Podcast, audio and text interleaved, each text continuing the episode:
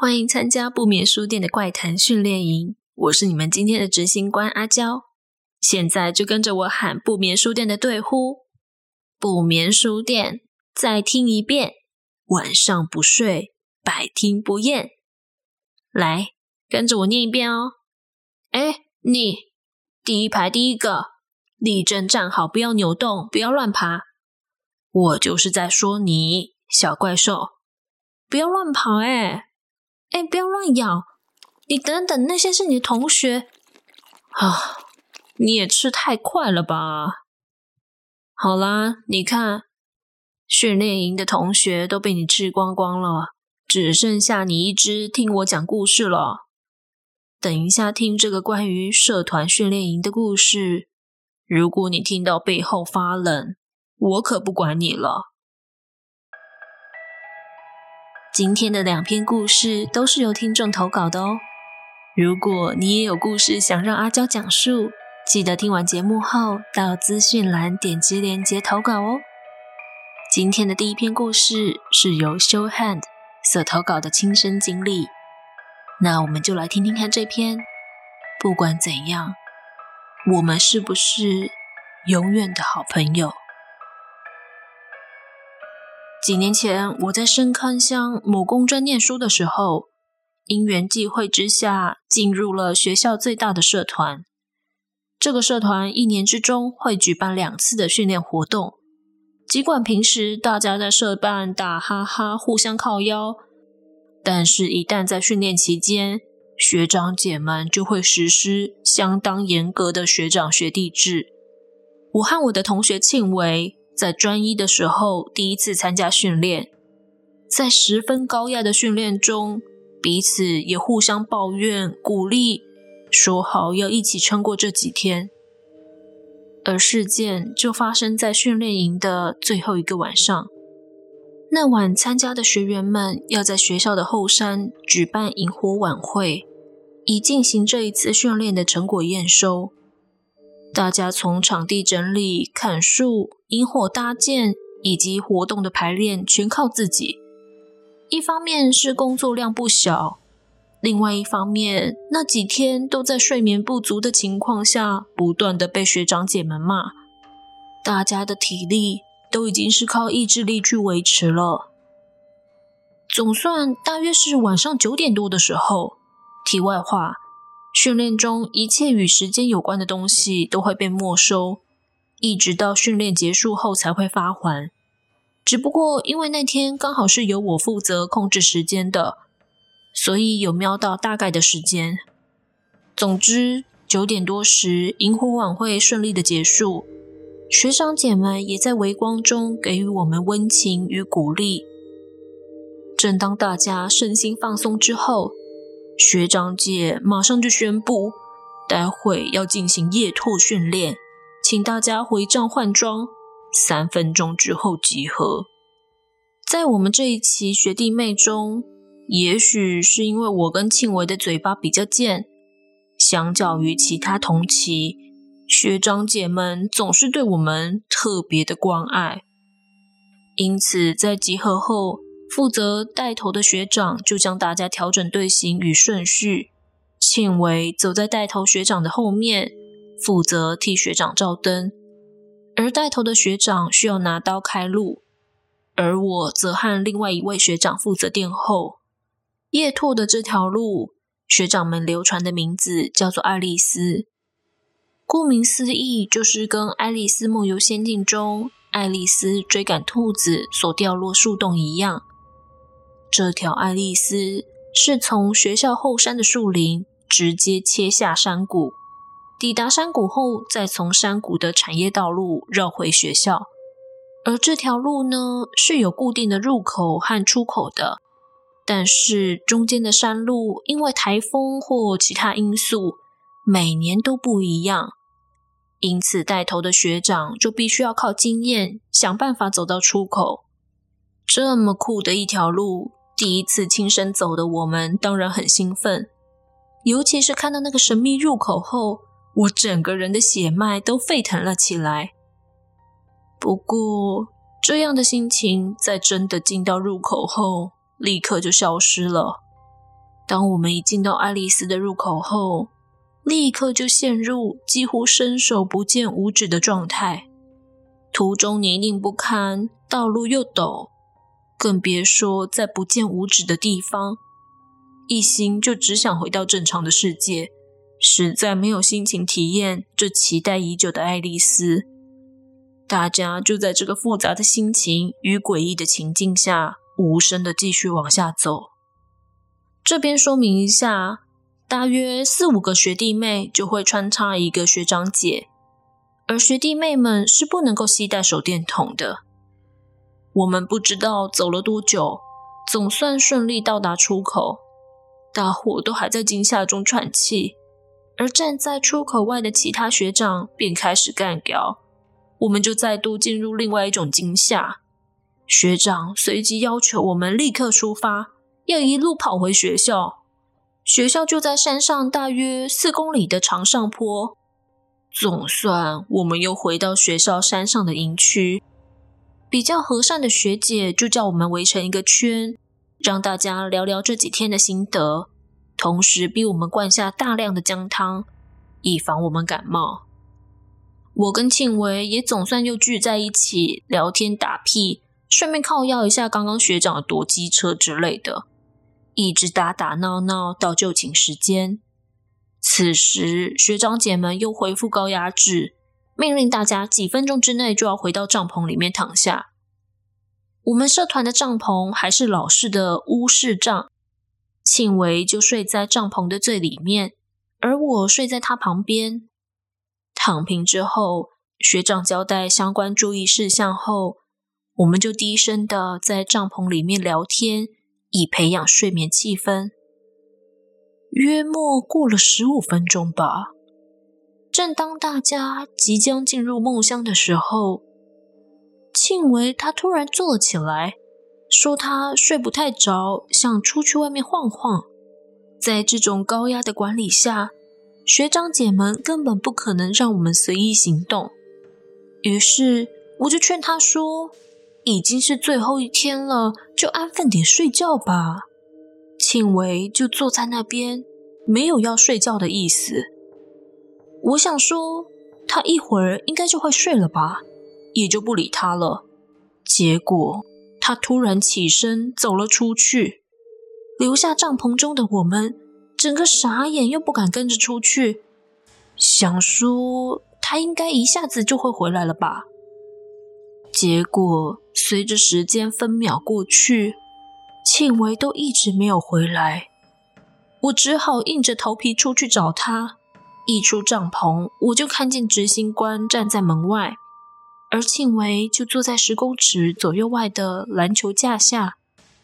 学长低声的跟我说：“你叫他赶快进去睡觉，不然全部的人都得起来陪他。”我就赶忙跑去找庆维，问他到底在干嘛啦？进去睡觉啦。庆维只低声的说：“就算，就算全部的人都起来，我也不要进去。”接着，我们就僵持在那里。过一阵子，学长就吹了集合哨，全部的人都睡眼惺忪的跑出来集合站着。庆维就突然暴怒说：“你们在干嘛啦？好啦，进去就进去了。”他自个儿气冲冲的跑回帐篷，其他学长姐看到他进去，也就叫大家赶快进去睡觉了。进了帐篷之后，庆维还是坐在他的位置上，我们就低声的跟他聊聊，问他怎么啦，发生什么事了？我也不知道怎么了，就是不想进来。庆维他平淡的回答我们。其他人都累了一整天，想说没事就翻身过去睡了，只剩下我一个还醒着。身为好兄弟的我，总是还是得陪陪他吧。于是我也坐在他旁边，跟庆维乱聊着。聊着聊着，庆维一直觉得我讲话太小声，他听不太清楚，不断叫我讲大声一点。渐渐的。整个感觉变得有点怪，庆维逐渐听不到我的声音，那是一种渐进式的听不到，到最后他完全听不到我在跟他讲什么，最后就逐渐呈现一种呆滞的状态，说话也变得怪怪的。他的目光一直对着他旁边帐篷的小纱窗，对我说：“那边有个女人，一直叫我过去。干，我不要过去。她在桥上，一直叫我过去了。干，我不要过去了。”他当下完全没有对着我说话。两眼无神的看着窗外，我当时整个都毛起来了。不要说我们帐篷，应该全部的人都醒了吧？接着，他的状况越来越差，庆维开始不断的对外面骂脏话，一直说他不要过去。我牵着他的手安抚他，也完全没有用。他的情绪一直高涨，脏话狂骂。满脸都是鼻涕跟眼泪，我也整个不知道该怎么办了。后来突然的，他情绪缓和下来，对我说：“呃，明天活动结束，我们去大坪林打撞球好不好？找弘毅他们一起去。结束后，我们就去打撞球好不好？呃，明天活动结束。”我们去大坪林打撞球好不好？找弘毅他们一起去。结束我们就去打撞球好不好？哎，明天活动结束，我们去大坪林打撞球好不好？找弘毅他们一起去。结束我们就去打撞球好不好？庆维他不断。不断的重复一样的句子，我整个人都已经快要疯掉了，只能安慰他，跟他说：“好，好，好，好，你先睡觉吧，休息一下，明天才有精神去打撞球啊之类的话。”就这样，他一直重复，我就安慰他，安慰到快要词穷了。突然，他抓住我的手，总算换了一句不一样的话。他慢慢的对我说：“不管怎么样，我们是不是永远的好朋友？不管怎么样，我们是不是永远的好朋友？不管怎么样，我们是不是永远的好朋友？”此时的我整个傻眼。完全不知道该怎么回答，就任凭他不断的问我，我就拐弯的叫他赶快睡觉，同时我把我旁边装睡的朋友都叫起来，叫他们赶快去找学长过来，我已经 hold 不住了。没多久，社长就来了，我跟社长就一起抓着他哄哄他，其他学长也拿着平安符、执行带等等。据说能够辟邪的东西，全都拿来挂在他身上了，他却一点都没有好转。我只好跟社长商量，这样下去也不是办法，不然叫救护车好了。也许不一定有用，但也只剩下这个能做了。社长就先出去跟其他学长姐讨论，庆伟的情绪又开始升高。又开始抓着我大哭大闹，说那个女人一直叫他过去，他不要过去之类的。没多久，社长进来了，他们已经叫好救护车，十分钟之内就会到，叫我把庆维带出去。于是我跟社长就开始连哄带骗的拐他，我甚至还掏出了违禁品香烟找他出去抽，连不抽烟的学长也陪我在帐篷里面点烟，要一起拐他出去。没想到被庆维识破，知道我们在拐他。这时候的他已经完全失控了，除了听不到我们说话之外，还挥拳打我们。这时候救护车到了，没办法，我们就只好硬拖，把他拖出帐篷。他见到救护车就问：“这是干嘛？你们干嘛？我又没有病，干嘛要坐救护车？”接着就开始一连串的三字经，狂骂救护车司机，全部的学长姐都围着我们，不知道该怎么办。平常一个对我们就不错的学姐想要过来安抚她，结果她一靠近我们，学姐就直接倒了下去。与此同时，庆伟醒了。那位学姐并不是昏倒，她的意识还很清醒。他躺在地上的时候，还跟我们说：“先不要碰他。”后来我就看到一群学长把学姐抱下山了，并且叫全部的人都起床，把贵重的物品带着，立刻撤下山回社办。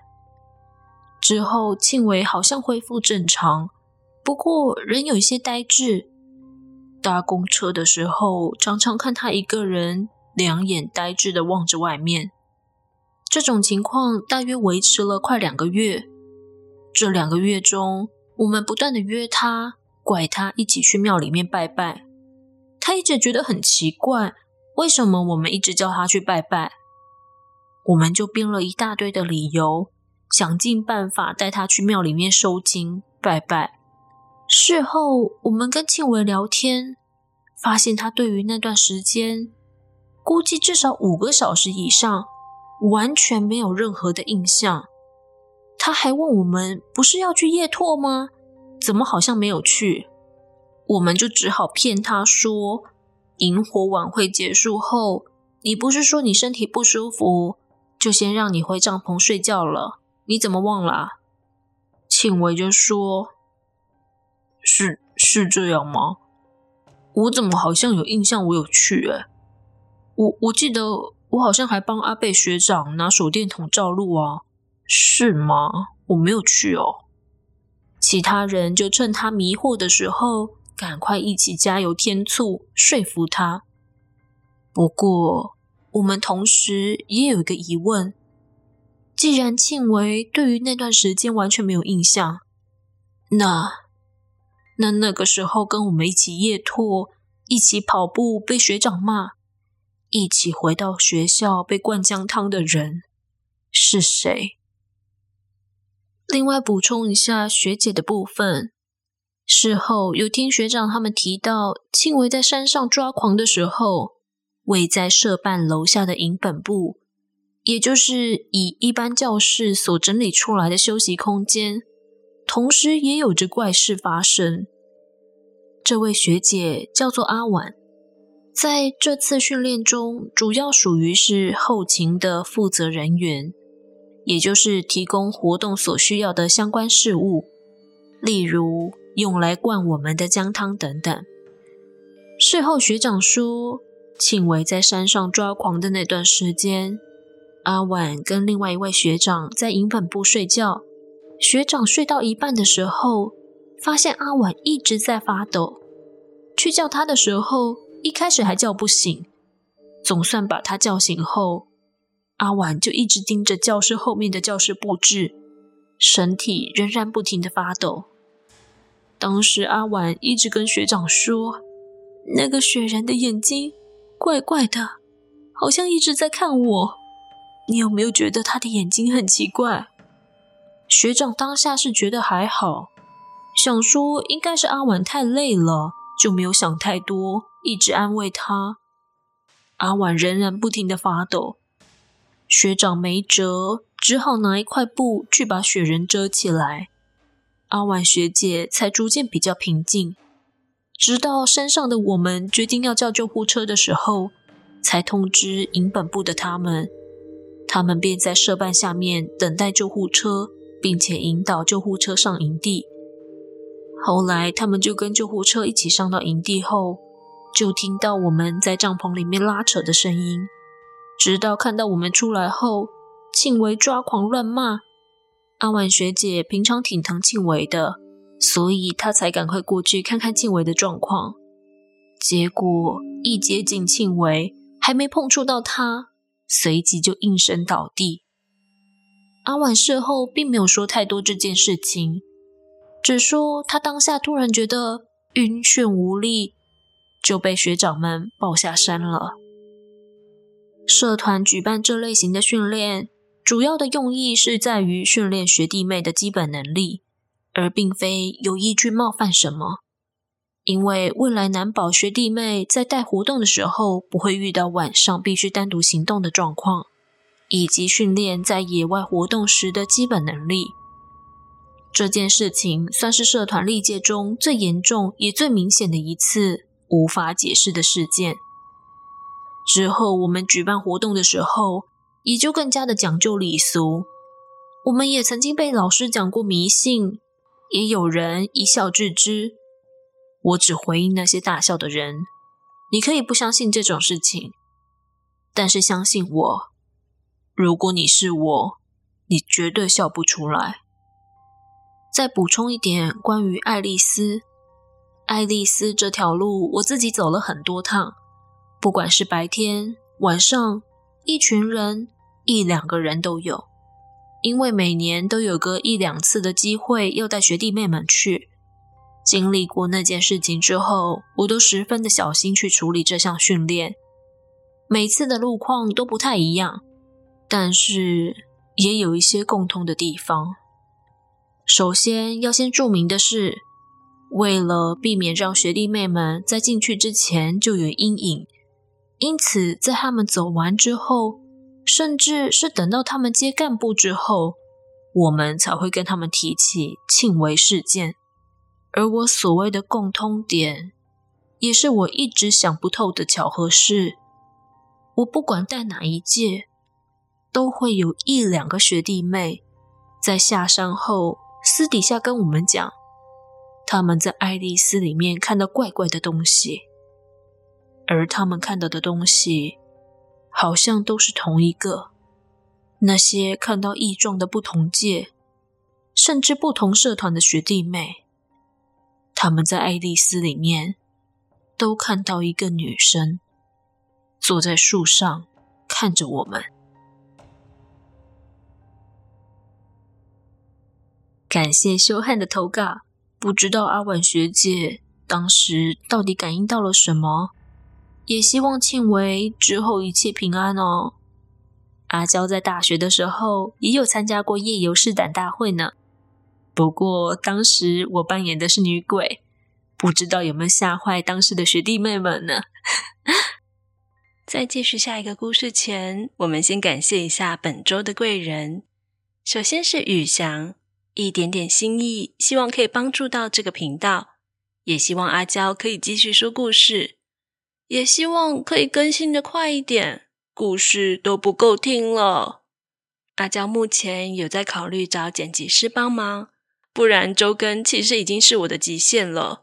其实我每周几乎都是压线上传，就是差点就要开天窗的那种。但是如果要再增加节目的频率的话，可能真的要当全职的 Podcaster 才有机会哦。再来是 TTL，真的很喜欢你的节目，录音品质、后置，感受到你的用心，希望阿娇一直持续下去。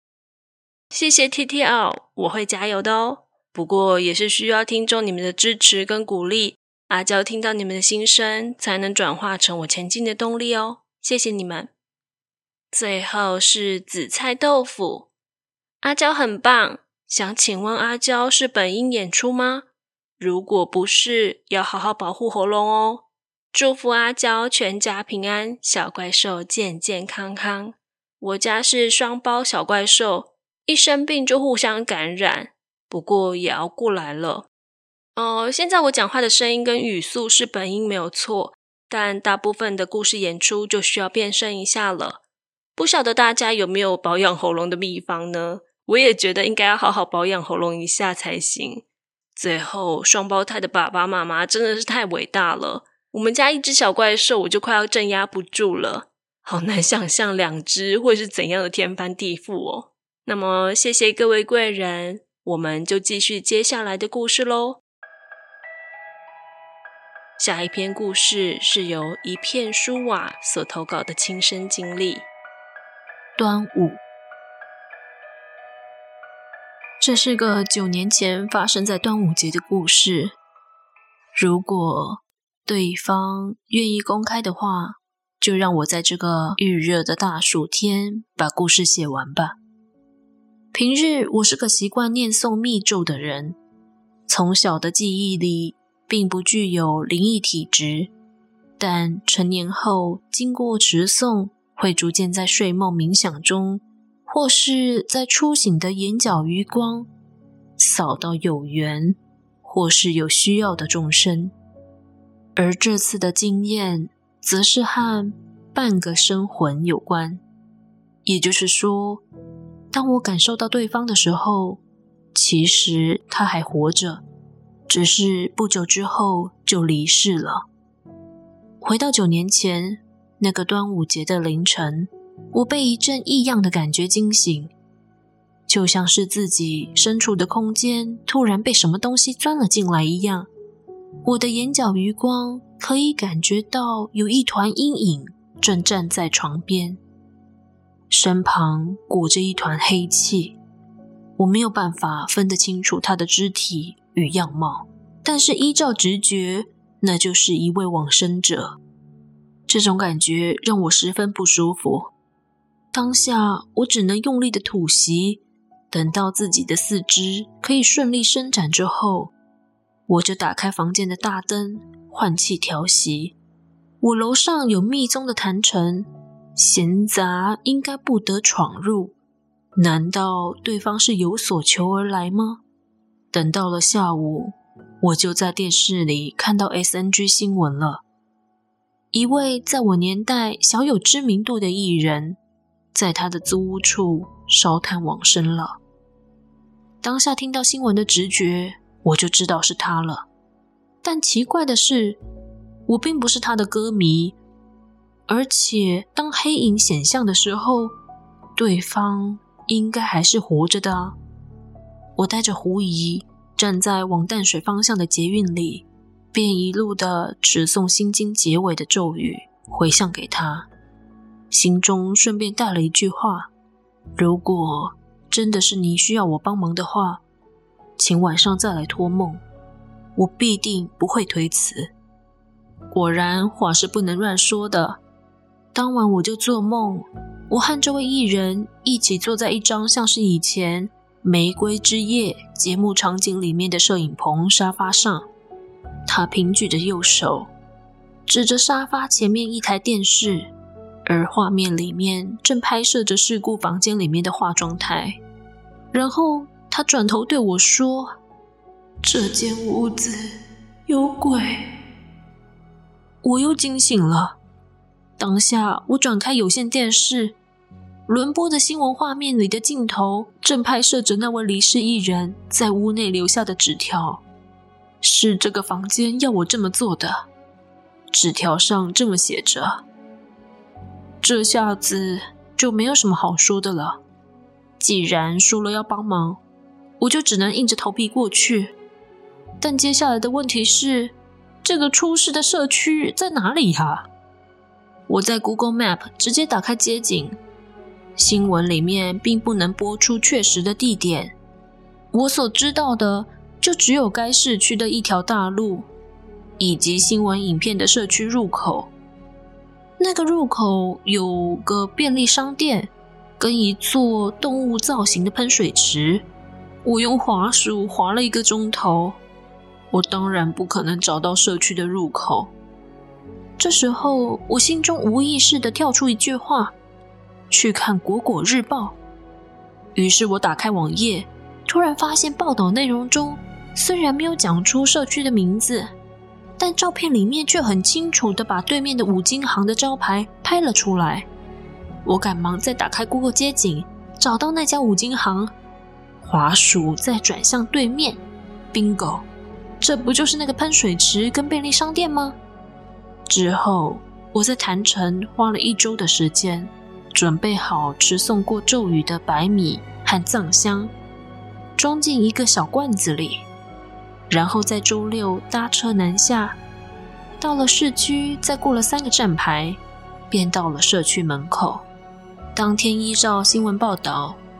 应该是那位艺人在殡仪馆的祭礼，我就假装是行人，低调的跟着社区民众，在社区的前庭的四个角落，默默的结印持咒，将米和香粉一点一点的默默地洒在四个角的草皮或是花坛上，而此时天上的乌云也慢慢堆积起来。正当最后一撮米倒进花圃时，天空打了一个大雷，斗大的午后雷阵雨一颗颗瞬间降下。我赶忙躲进便利店里，点了一杯咖啡坐着，看着这场雨。像是要把香粉消化进土里一样，狂降了十来分钟。我忽然顿悟，这场雨或许就像是在解释歌手的艺名，在他欢快的人设背后所承载的，其实是无法再承受的忧思吧。我想，这是多沉重的身心压力，会让一个人在往生前的强烈死意。都可以让他的生魂出走。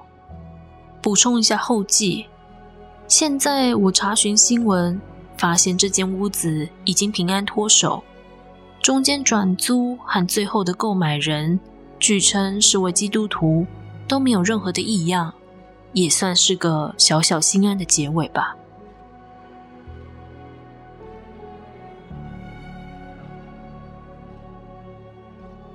好啦。那今天的两篇故事就到这里了。第二篇故事让我想起《霸王别姬》里面有句话是：“若想人前显贵，必得人后受罪。”作品上的坚持与不妥协，背后所要付出的血泪，必是他人无法想象的。更别提作为在舞台上的人所要面对的群众压力，更是庞大。阿娇在准备这篇文稿的时候，恰好适逢李文过世不久，心中真的是百感交集。希望他还有文中这位逝世多年的艺人，都能够获得安息与安宁。辛苦他们了，已经不必再受罪了。那我们下期不眠书店再见喽，拜拜。